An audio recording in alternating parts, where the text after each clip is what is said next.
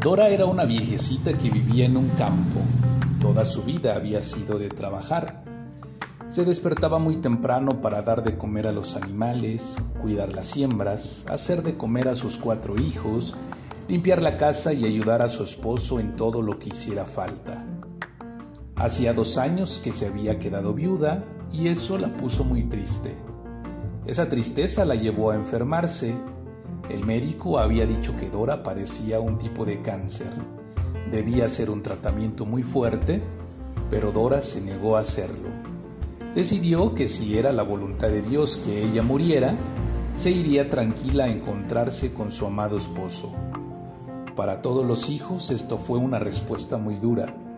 No querían ver a su madre enfermar y morir, pero para Sara, su hija más pequeña, aquello fue algo que no podía resistir.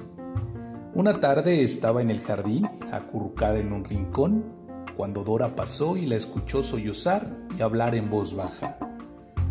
No puedo resistir que mi madre muera. Dios, si te la vas a llevar, quiero que me lleves con ella. Dora no podía creer que estaba causando tal dolor en su hija menor. Eso le partió el alma. Pensó que estaba siendo muy egoísta, así que reunió a sus hijos y decidió hacer el tratamiento. Los meses fueron duros, el tratamiento fuerte, pero Dora seguía luchando por su vida. Meses después, el tratamiento había sido un éxito y Dora estaba sana. Sara estaba feliz, besaba a su madre y quería llenarla de atenciones. En un momento se quedaron a solas.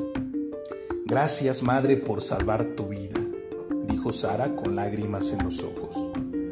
Gracias a ti. El amor que tengo por ustedes fue quien me hizo muy pero muy fuerte. No soporté verte sufrir.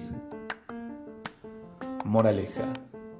No hay amor más grande que el de una madre por sus hijos. Son capaces de pasar las más duras pruebas para verlos felices.